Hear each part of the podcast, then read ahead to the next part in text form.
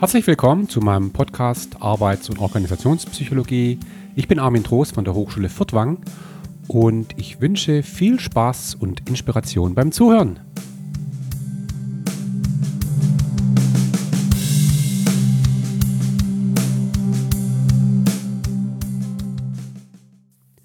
Ja, herzlich willkommen zu einer neuen Episode. Dieses Mal geht es um das Thema Mitarbeiterbefragung. Mitarbeiterbefragung ist sicherlich eines der sehr verbreiteten Instrumente innerhalb der Arbeits- und Organisationspsychologie. Geht zurück auf ein Thema, auf das ich jetzt nicht in der Breite eingehen will, nämlich auf das Thema Organisationsentwicklung. Ich würde mal sagen, das war so in den, in den spätestens in den 70er Jahren. Ja. Äh, bin mir da jetzt aber nicht so ganz sicher. Äh, die Idee war dahinter, äh, Betroffene zu Beteiligten machen. Das war eine Idee der Organisationsentwicklung, nämlich zu sagen, Mensch, lass doch einfach mal die Mitarbeiterinnen und Mitarbeiter einbinden. Ja, dann schauen wir mal, wie die Betroffenen über Dinge denken und dann schaut man sich gemeinsam ja, Ergebnisse an und arbeitet gemeinsam an Verbesserungsmöglichkeiten. Das war so eine Idee der Organisationsentwicklung. Damals ziemlich neu eigentlich. Ähm, so wollen eigentlich wissen, ja, wie kann man die Leute einbinden? Und da war so eine Befragung irgendwo ein ja, aktives Element, ähm, einbindend, gleichzeitig aber hinreichend effizient, würde ich mal sagen. Ja, wie eben Befragungen ein sehr effizientes, wenngleich nicht immer sehr wertschätzendes Instrument sind der Mitarbeitereinbindung. So, da kommt das Ganze her. Und natürlich war immer auch eine Motivation früher, als diese Befragungen noch Betriebsklimauntersuchung hieß oder so, ja. Zufriedenheitsumfragen, ja, ging es immer um die Frage, jetzt wollen wir doch mal schauen, wie glücklich die Mitarbeiter sind. Und das berührt natürlich ein Thema, über das wir schon mal gesprochen haben, nämlich das Thema der Arbeitszufriedenheit. Die klassischen Mitarbeiterbefragungen fokussieren sehr stark auf das Thema Zufriedenheit. Wie zufrieden sind die Leute? Und dahinter steckt die äh, zum Teil falsche Annahme, darum haben wir drüber gesprochen, dass eben glückliche Mitarbeiter produktiver seien. Ja, wo wir ja dann festgestellt haben, naja, also oft ist es gar nicht so gut, zufriedene Mitarbeiter zu haben, sondern vielleicht unzufriedene Mitarbeiterinnen und Mitarbeiter, die aber zugleich die Überzeugung haben, Dinge verändern zu können. Ja, kein Spitzensportler ist jemals zufrieden mit seiner Leistung. Ja, und sobald ein Spitzensportler zufrieden ist mit sich, dann äh, wird er oder sie möglicherweise wieder schlechter. Also, da will ich jetzt aber auch nicht im Detail äh, drauf eingehen, sondern mich mal direkt dem Thema Mitarbeiterbefragung zuwenden. Was ist das? Und äh, ich beginne mal mit der ganz klassischen Variante, die wir heute in sehr vielen Unternehmen weltweit finden äh, die Rede ist von einer Vollbefragung, also wo alle Mitarbeiterinnen und Mitarbeiter in einem Unternehmen zu einer Vielzahl von Themen befragt werden. Und es folgt eigentlich meistens einem ganz klassischen Zyklus. Dieser Zyklus geht zurück auf eine Idee der Organisationsentwicklung, nämlich die der Survey-Feedback-Methode. Survey, also Befragung auf der einen Seite, Feedback auf der anderen Seite. Und natürlich beginnt sowas immer mit der Planung eines solchen Projekts. Es ist ein Projekt, ja, das ist relativ umfangreich sowas, ja. Und äh, sowas wird dann meistens im Unternehmen irgendwie angekündigt. Ja, da sieht man dann äh, in den internen Social Medien zum Beispiel oder äh, in, der, in, in irgendwelchen internen Medien überhaupt, Firmenzeitschrift oder auf irgendwelchen Postern, Bannern, die rumhängen, äh, eine Aufforderung, deine Stimme zählt, äh, mach mit, deine Meinung zählt. so. Ja, und das wird also alles feurig angekündigt, bis dann irgendwann der Tag der Befragung kommt. Ja. Und äh, früher wurden dann an diesem Tag äh, Fragebogen, Fragebögen, darf man beides sagen, äh, ausgeteilt. Manchmal standen dann die Bänder für eine Stunde still und die Leute wurden aufgefordert, einen Fragebogen auszufüllen. Meistens anonym. Das macht man heute natürlich online. Ist klar, äh, da wird ein Link verschickt mit der Aufforderung, jetzt bitte, jetzt ist der Moment gekommen, mach mit. so, ja, und dann wurden die äh, Ergebnisse eifrig gesammelt. Äh, da sprechen wir häufig über 100 Fragen, 80 Fragen, 120 Fragen. Also ich habe da schon alles Mögliche gesehen, wo es um eine ganze Breite von Themen geht. Also so Themen wie, wie zufrieden sind die Leute mit ihrer Tätigkeit, mit ihren Entwicklungsperspektiven, mit dem Gehalt, mit der Führung, mit der Zusammenarbeit im Team, mit der Zusammenarbeit zwischen den Teams, mit äh, Work-Life-Balance, äh, mit äh, den Arbeitsbedingungen und, und, und, und, und, und, und, und. So. Und diese äh, Fragebogen sind meistens so strukturiert, dass man mit, äh, mit sehr strukturierten Fragen arbeitet. Das heißt, man hat dann eben Antwortkategorien, die dann meistens ranken von trifft voll zu bis trifft gar nicht zu. Äh, das ist die schlechtere Variante. Die bessere Variante ist Fragen als Fragen zu formulieren. Sind Sie zufrieden mit Ihrer Tätigkeit? Ja bis nein. So, und das hat man dann eifrig gesammelt und hat dann eben äh, die Analyse danach dem angeschlossen. Und die funktionierte im Gut meistens so, dass man natürlich eine Analyse macht fürs Gesamtunternehmen, aber dann auch für die einzelnen Divisionen, äh, für die einzelnen Hauptabteilungen, für die einzelnen Abteilungen, für die einzelnen Teams. Und ein Unternehmen mit, sagen wir mal, 40.000 äh, Beschäftigten ähm, hat er noch nicht selten viele hundert Berichte, ja, die hier jetzt generiert werden.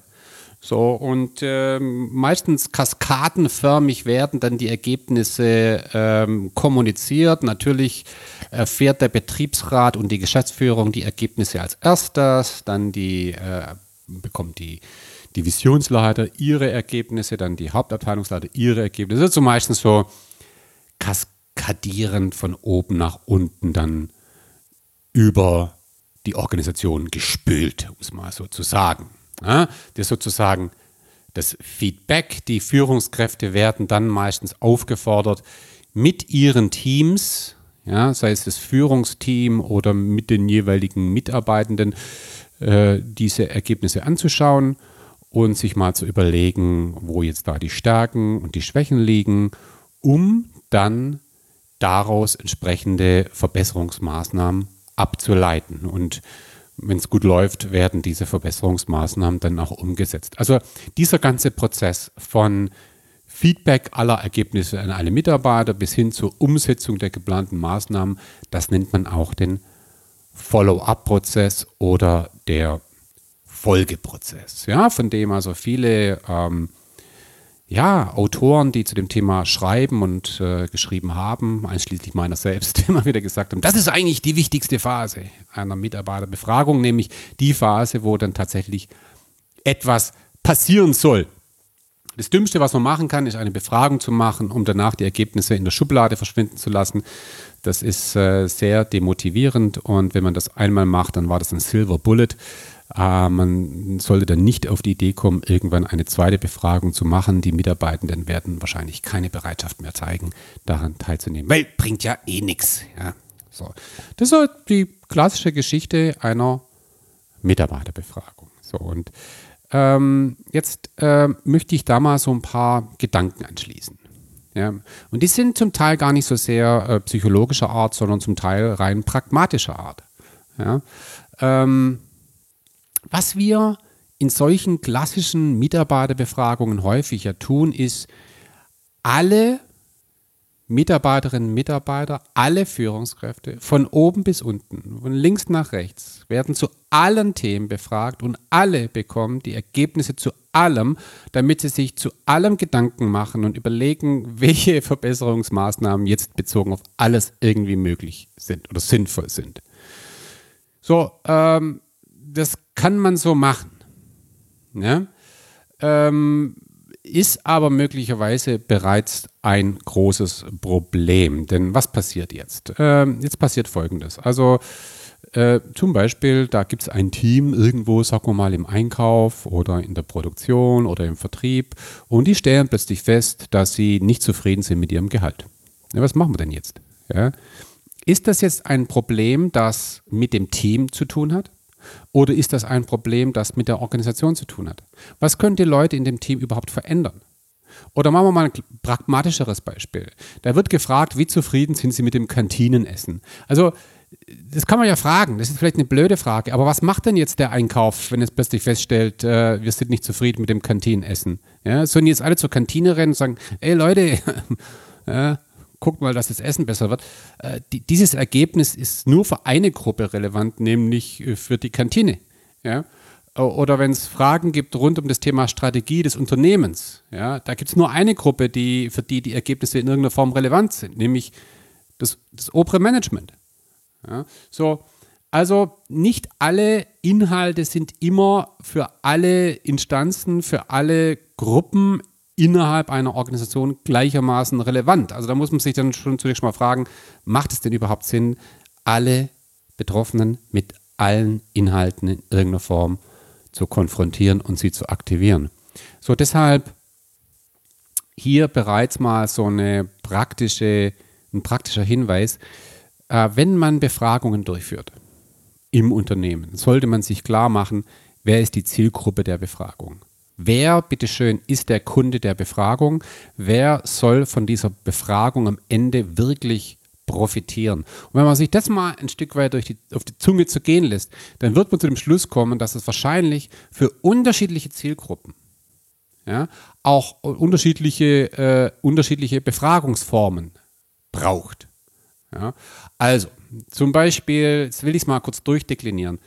Ähm, nehmen wir mal das Top-Management als Zielgruppe. Das Top-Management interessiert sich in erster Linie für Fragen der Strategie und der Kultur. Ja. Die wollen wissen, zum Beispiel, wurde die Strategie einigermaßen verstanden? Haben die betroffenen Mitarbeiterinnen und Mitarbeiter Ansätze zur Strategie beizutragen? Ja, oder, oder, oder kulturelle Dinge, wie zum Beispiel, sagen wir mal, äh, eine, eine, eine, die, die Werthaltung der Kundenzentrierung. Äh, inwieweit wird dieser Wert unter den Betroffenen überhaupt geteilt? Inwieweit wird dieser Wert als, als sinnvoll erachtet? Inwieweit wird dieser Wert im Alltag gelebt? Das sind Fragen, die die Unternehmenskultur betreffen. Und selbstverständlich äh, sollte das das Top-Management interessieren. Und das Top-Management ist nicht interessiert, äh, mit Verlaub, ja, wenn, wenn ein Team irgendwo im Einkauf unzufrieden ist mit der Beleuchtung des Büros. Das, das, das kann sie nicht interessieren. Das sollte sie nicht interessieren. Das ist ein Thema, das viel zu operativ ist für das Top-Management. So. Dann gibt es so äh, äh, Zielgruppen wie zum Beispiel einzelne individuelle Führungskräfte, die einfach nur wissen wollen, äh, wie werde ich gesehen, wie werde ich als Führungskraft erlebt. Und wenn man da jetzt auf die Idee kommt zu sagen, Mensch, dann lass uns doch mal, mal verschiedene Leute innerhalb der Organisation fragen, äh, wie sie den Jürgen als Führungskraft erleben.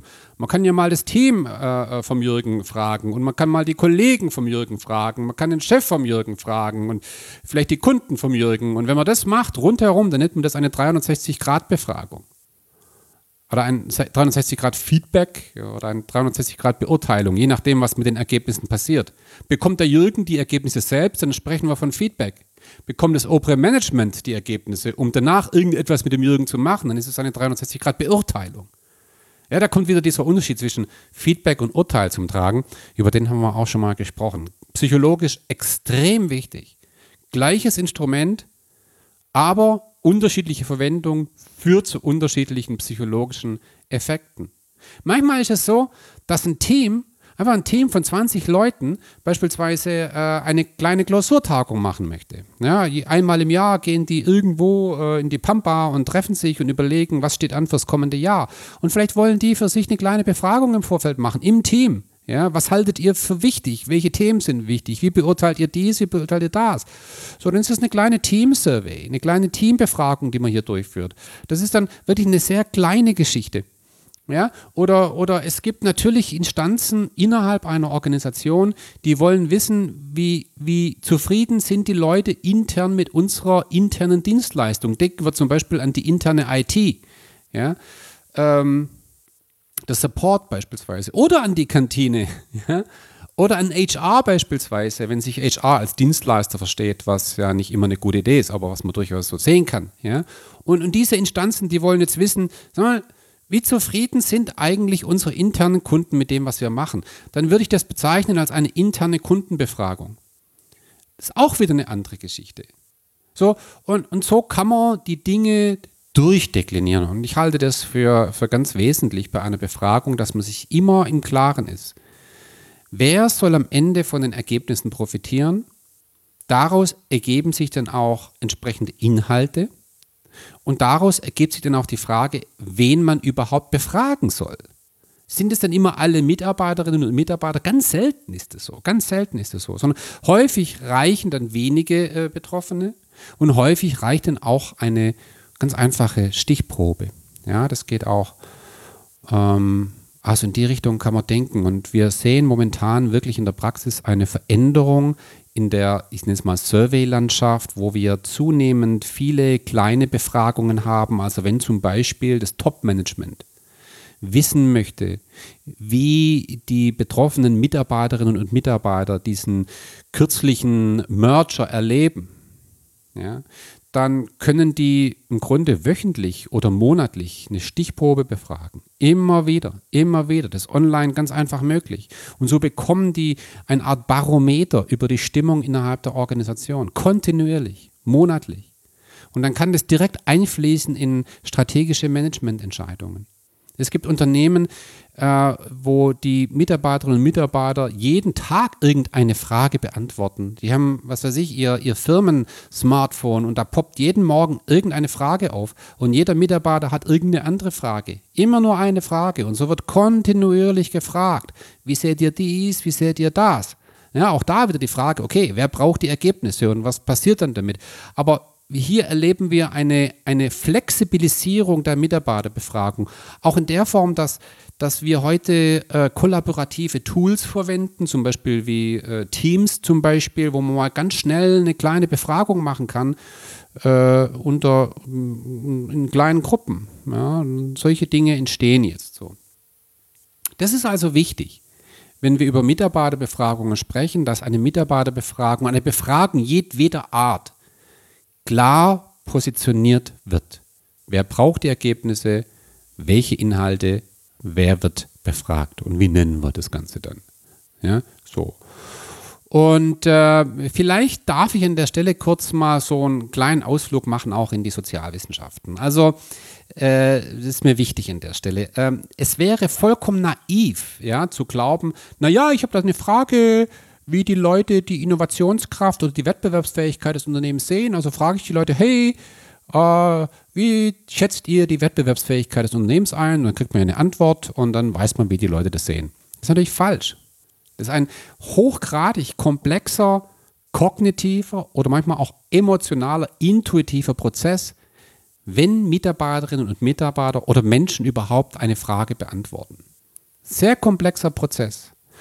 Und äh, was man da am Ende bekommt, ähm, ist mit sehr viel Rauschen belegt. Das muss man einfach wissen. Also ich habe dort in der Richtung auch sehr stark geforscht. Äh, früher, als ich noch äh, wissenschaftlicher Mitarbeiter war an der Uni Mannheim, wir haben sehr viele Mitarbeiterbefragungen gemacht. In meiner Doktorarbeit habe ich mich beschäftigt mit der Reliabilität von Mitarbeiterbefragungsergebnissen. Und eine zentrale Frage war zum Beispiel, also nehmen wir mal so eine ganz einfache Frage wie zum Beispiel, sind Sie zufrieden mit Ihrer Tätigkeit? Ja, das scheint ja eine einfache Frage zu sein. Wie, zuf wie zufrieden sind Sie mit Ihrer Tätigkeit? Sind Sie zufrieden mit Ihrer Tätigkeit? Ja, eher ja, teils, teils, eher nein, nein. Ja, das kann man sich ja jetzt vorstellen. Und jetzt kreuzt eine Mitarbeiterin an, eher ja. Okay, eher ja. Ne? So. Was steckt in dieser Antwort? Also wie kommt diese Antwort zustande? Mit was hat das was zu tun? Und wir stellen einfach fest, dass dieses, diese Antwort zu 40 Prozent etwas mit der Mitarbeiterin zu tun hat und nicht mit der Tätigkeit. Diese Ergebnisse beschreiben in erster Linie die Mitarbeiterinnen und Mitarbeiter selbst. Also auch zum Beispiel, wenn sich äh, Mitarbeiter über ihre Führungskraft äußern in einer Mitarbeiterbefragung. Wie zufrieden sind sie mit ihrer Führungskraft? Oder konkreter, ist Ihre Führungskraft offen für neue Ideen? Klassische Frage. Wenn da ein Mitarbeiter jetzt angibt, eher nein, dann beschreibt dieses Ergebnis weniger die Führungskraft als den Mitarbeiter selbst. Diese Ergebnisse, die stammen auch so, die wurden sehr stark inspiriert durch, äh, durch pädagogische Psychologie. Das ist das Gleiche, wenn ein Lehrer eine Note gibt einem Schüler, dann beschreibt diese Note in erster Linie den Lehrer und nicht den Schüler. Ja? Da steckt zu 40 Prozent Lehrer drin oder in unserem Fall zu 40 Prozent Mitarbeiter, zu 40 Prozent blankes Rauschen und zu 10% die Führungskraft, die beurteilt wird. Oder allgemein der Sachverhalt, um den es geht. Das heißt, wir erfassen damit in erster Linie Rauschen. Und da ist aber so ein kleines bisschen Wahrheit drin. Und dieses kleine bisschen Wahrheit, das kann man rausdestillieren, indem man sich eben nicht nur auf die Aussage eines einzelnen Mitarbeiters verlässt, sondern eben mehrere Mitarbeiter befragt, was wir ja meistens tun, um dann einen Mittelwert zu berechnen. Dann wird sozusagen der Fehler rausneutralisiert. Das muss man aber wissen. Und, äh, und dieses, dieser Fehler ist natürlich umso größer, desto unschärfer die Frage formuliert ist. Und da muss man unglaublich aufpassen. Also äh, wir wissen, dass Mitarbeiterinnen und Mitarbeiter häufig die Inhalte von Fragen nicht wirklich verstehen. Also so eine Frage wie zum Beispiel, äh, wird Ihre berufliche Entwicklung von ihrer direkten Führungskraft aktiv unterstützt? Ja, so eine Frage wird nicht verstanden. Ja. Mein Doktorvater Walter Bungart, der hat mir damals immer beigebracht, äh, das werde ich nie vergessen, er hat mir gesagt, Armin, die Leute verstehen deine Fragen nicht deshalb nicht, weil sie dumm sind, ja, sondern weil sie normal sind. Das, ganz, das war wirklich weise, werde ich nie vergessen. Ja. Die Leute in der Produktion, die Leute im Einkauf, die Leute in der Entwicklung, das sind keine Sozialwissenschaftler. Das sind, äh, die, die, die verwenden oft nicht die Sprache, die wir in der Sozialwissenschaft verwenden oder im HR. Ja? Äh, und wenn die über berufliche Entwicklung nachdenken, dann meinen wir Psychologen, na ja, berufliche Entwicklung, das ist sowas wie werde mehr, was du schon bist, ja, also die Entfaltung, ein sehr humanistisches Bild, ja, entfalte dein Potenzial. Äh, okay, ja, aber wenn man die Leute fragt, sag mal, ey, was verstehst du eigentlich unter berufliche Entwicklung? Dann sagen die sehr häufig, naja, berufliche Entwicklung bedeutet, dass ich morgen mehr verdiene als heute. so, ja, das hat oft mit Kompetenzentwicklung gar nichts zu tun. Also die, die, die, das Verständnis der Fragen ist etwas unglaublich Fragiles. Deshalb muss man auch bei solchen Befragungen immer einen Pre-Test machen. Und wenn man solche Pre-Tests macht, dann wird man sehr, sehr, sehr demütig rausgehen und feststellen, oh wow, ey, die Leute haben schon ein ganz eigenes Verständnis von den Inhalten, die wir hier unterbreiten. Ja, das, dessen muss man sich bewusst sein. Ja, und das ist jetzt natürlich eine sehr psychologische Angelegenheit, ist vollkommen klar. Und dann werden natürlich auch sehr viele Fehler gemacht, würde ich mal sagen, wenn es dann an die Ergebnisse geht. Ja, wir schauen uns dann die Ergebnisse an, wir schauen uns die Mittelwerte an bei den einzelnen Fragen oder bei den Fragenkomplexen. Und dann kommt immer das Gleiche raus. Das kann ich sagen. Es sind vielen, vielen, vielen, vielen Mitarbeiterbefragungen, die ich entweder begleitet habe oder durchgeführt habe oder irgendwie beraten habe. Es kommt raus, wenn man die Ergebnisse absolut betrachtet, dass die Leute immer unzufrieden sind mit dem Thema Führung, Kommunikation, Gehalt und häufig auch das Thema Perspektiven. Ja da kommen immer Ergebnisse raus, die sehr moderat oder sehr, also absolut betrachtet die schlechtesten Mittelwerte aufweisen. Während solche Themen wie zum Beispiel Zufriedenheit mit der Zusammenarbeit mit den eigenen Kollegen immer sehr positiv abschneidet. Das ist immer so. Wirklich, also äh, die, die Varianz der Antworten, um es mal statistisch auszudrücken, die Varianz der Antworten wird im Wesentlichen erklärt durch die Frage selbst. Durch die Frage selbst. Und gar nicht so sehr durch die Umstände, die durch die Frage beschrieben werden sollen. Das muss man wissen. Das heißt in der Konsequenz, dass man Befragungsergebnisse nie, nie, nie absolut interpretieren soll, sondern mindestens relativ. Was heißt relativ? Relativ heißt, ich betrachte Ergebnisse zum Beispiel eines Teams mit einer Vergleichseinheit, mit einer Referenzeinheit, zum Beispiel mit einer übergeordneten Organisationseinheit. Ja, das ist so eine Art Benchmark. Dann habe ich natürlich den Fragen-Bias schon mal äh, draußen.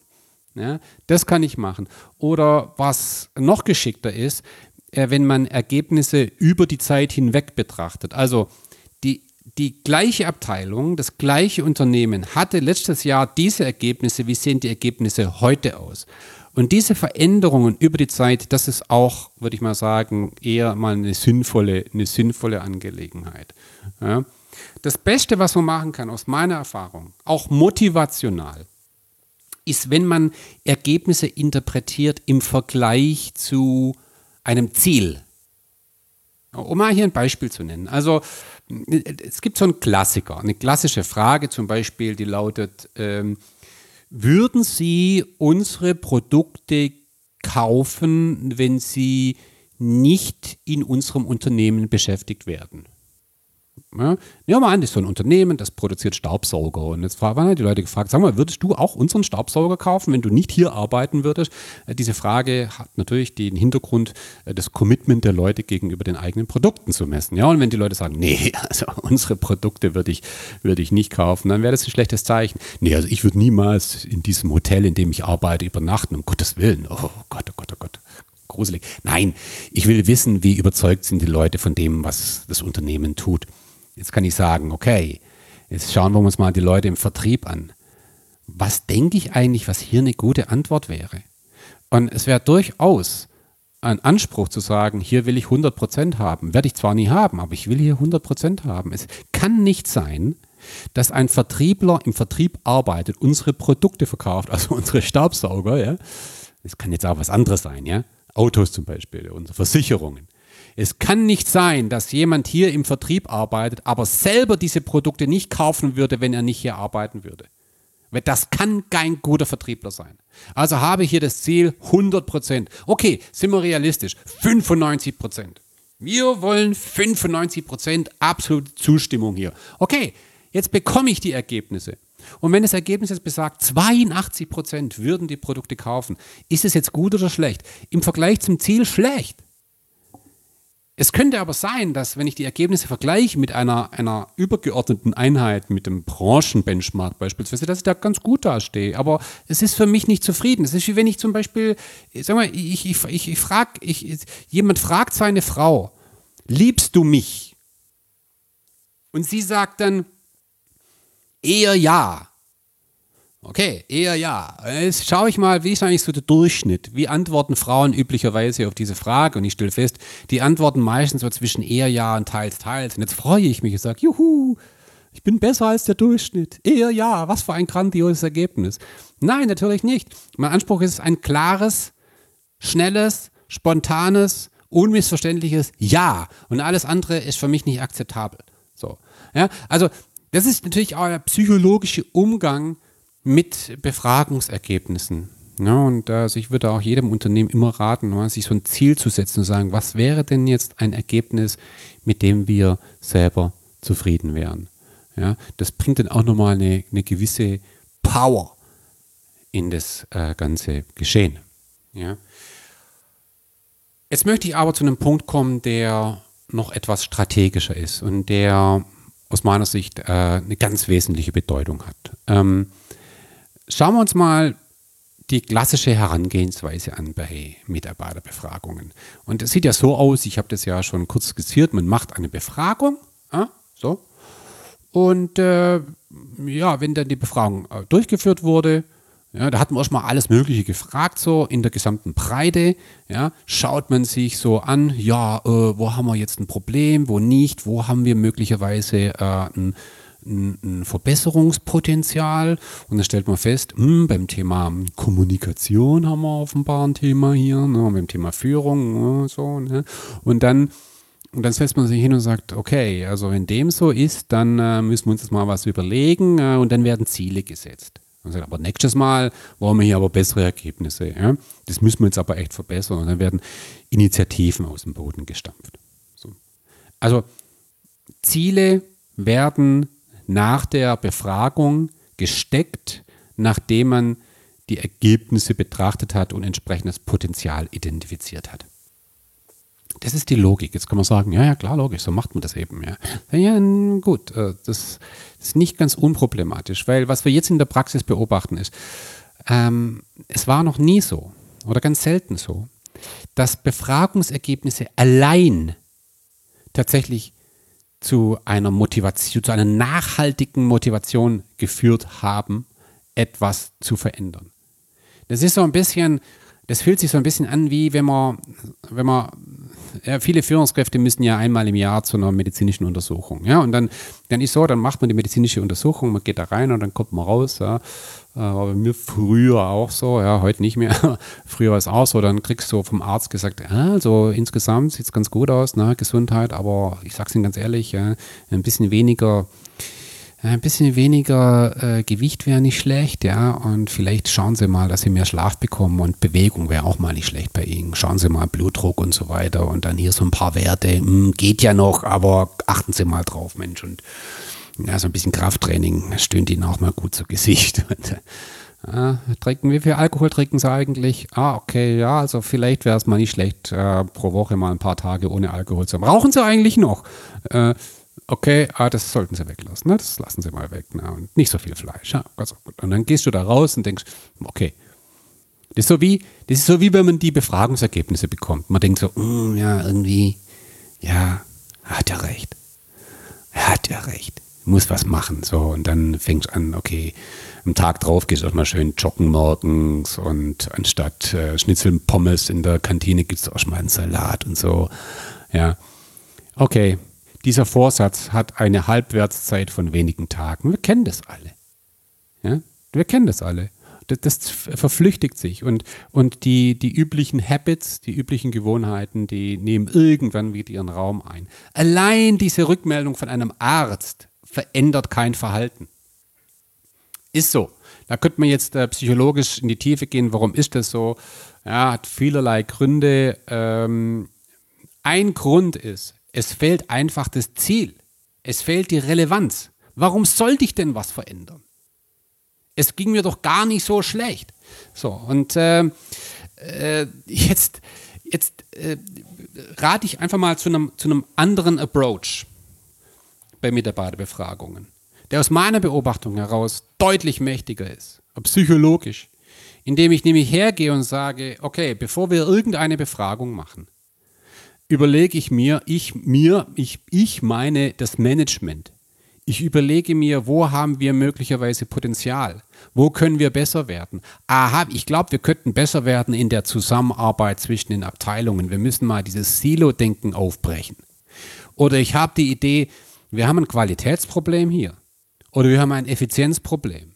Oder wir haben ein, ein Problem im Bereich Lernen oder was auch immer. Das weiß ich als Executive, wenn ich mit einigen Leuten spreche, wenn ich den Laden auch nur einigermaßen kenne. Wenn ich diese Dinge nicht vermute oder nicht sehe, dann habe ich den falschen Job.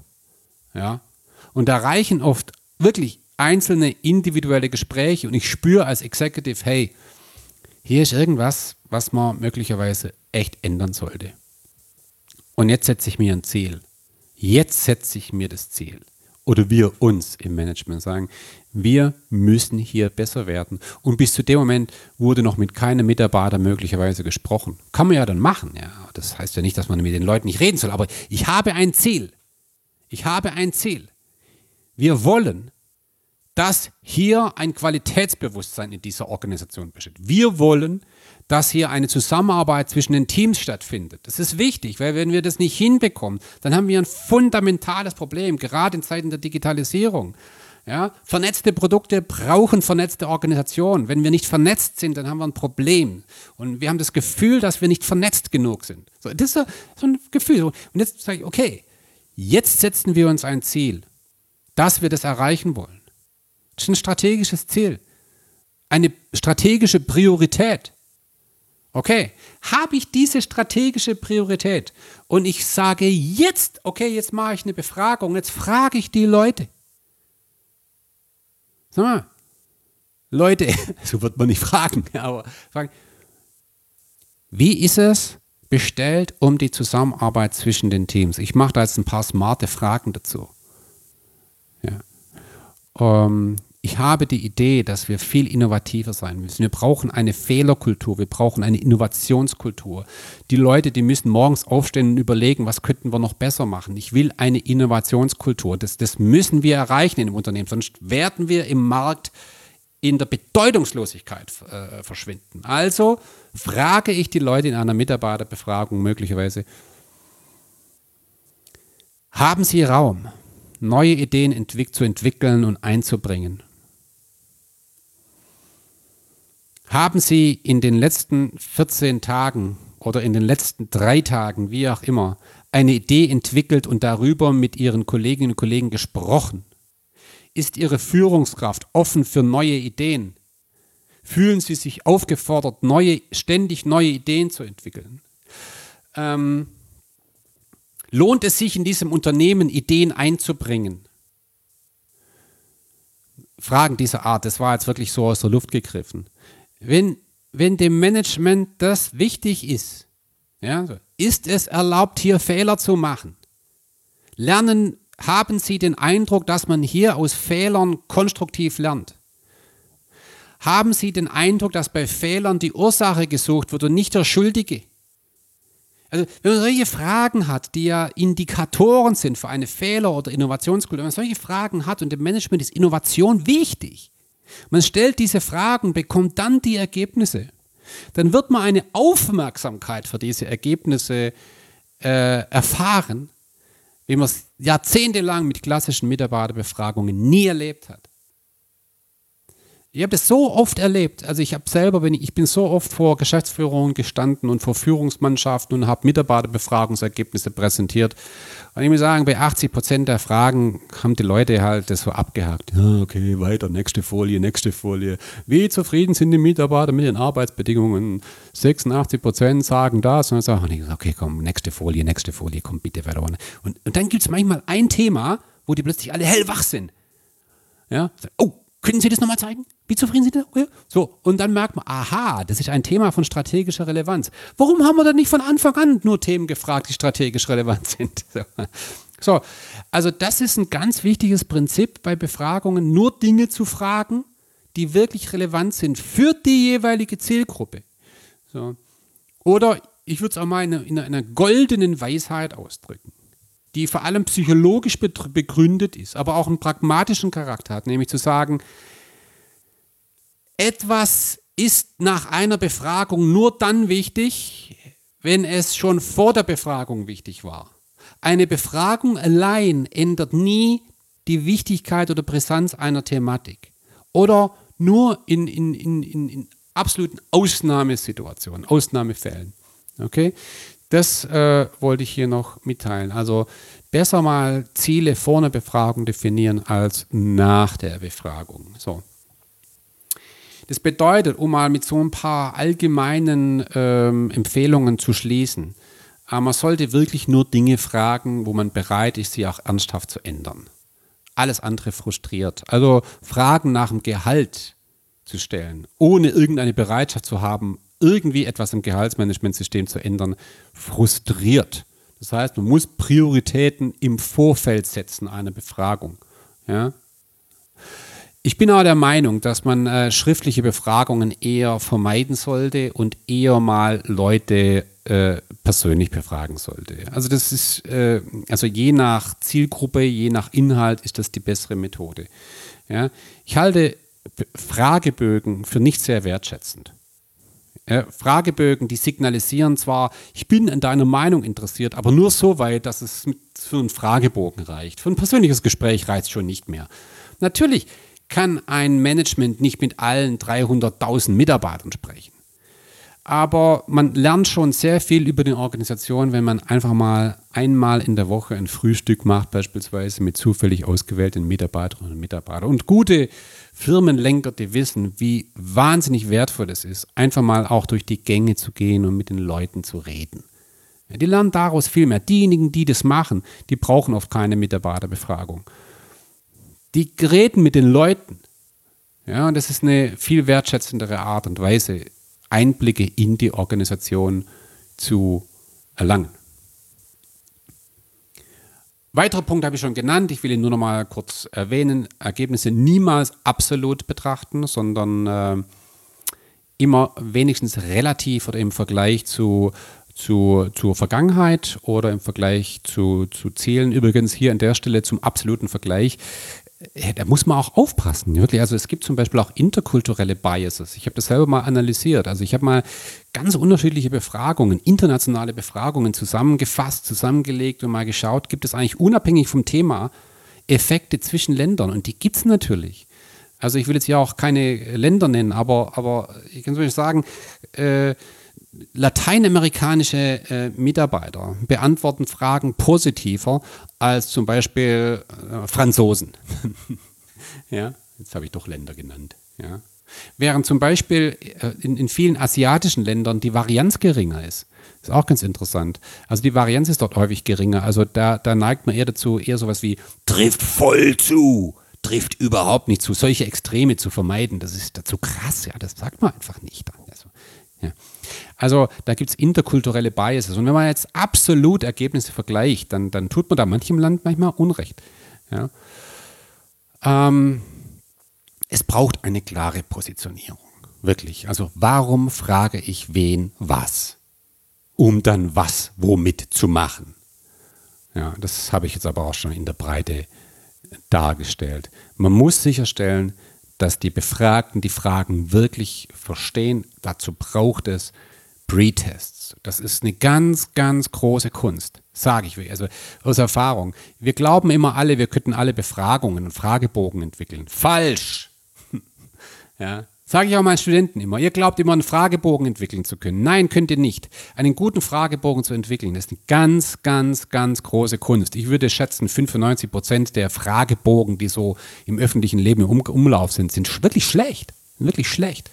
Ja, ich wundere mich da immer über handwerkliche Fehler auch. Ja.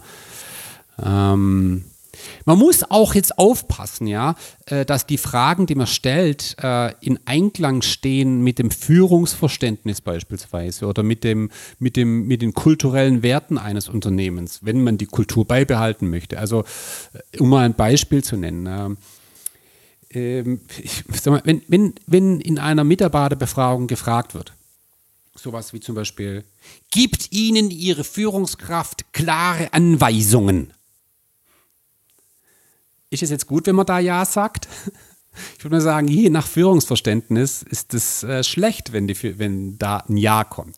Wenn, wenn nämlich das Führungsverständnis, darüber haben wir ja im Thema Führung gesprochen, wenn das Führungsverständnis eher das einer partnerschaftlichen Führung ist oder Coach, dann sollte man da niemals Ja sagen müssen, weil Führungskräfte nicht dazu da sind, Anweisungen zu machen. Also muss man tierisch aufpassen. Also häufig kommen ja Befragungsinstitute dann daher mit ihrem Fragebogen, ja, also so Institute wie Gallup zum Beispiel, ja, und dann erkennt man auch zum Beispiel an dem Instrument von Gallup, dass da ein unfassbar antiquiertes Führungsverständnis dahinter steckt, ja, und ich weiß dann nicht als Organisation, ob ich mir das antun möchte, ja.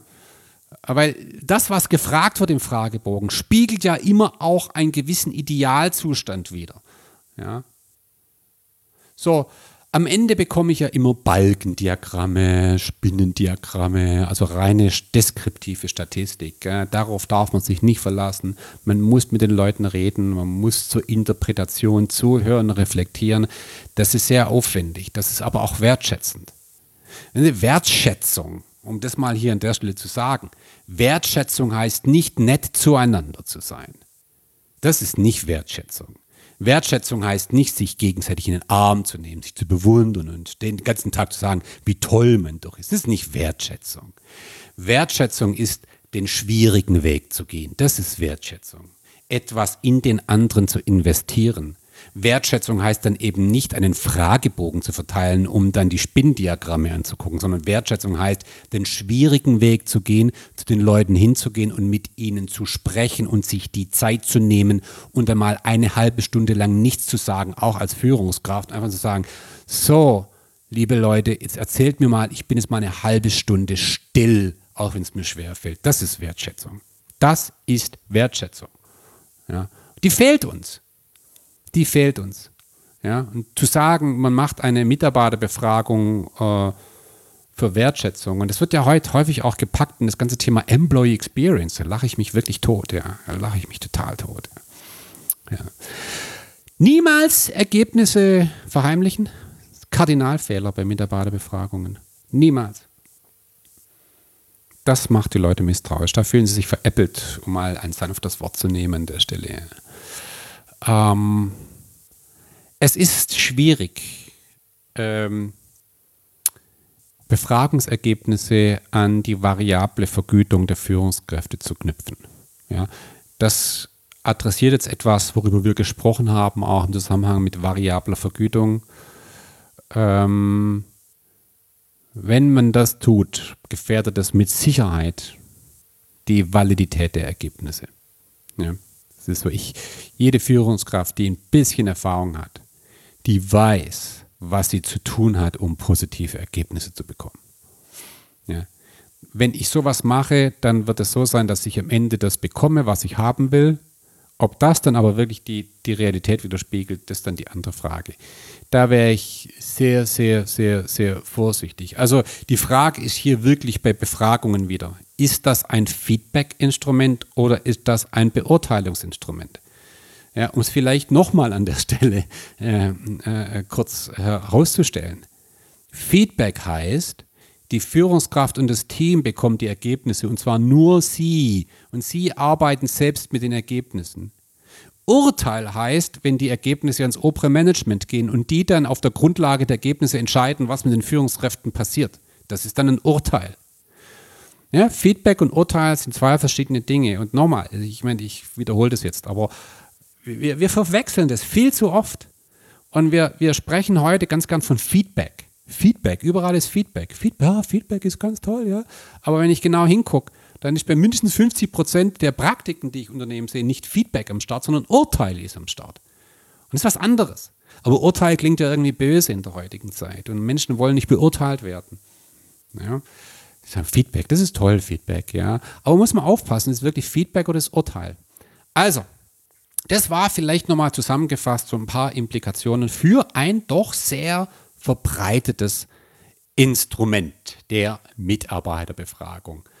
Ja, wie immer, vielen Dank fürs Zuhören und bis zum nächsten Mal.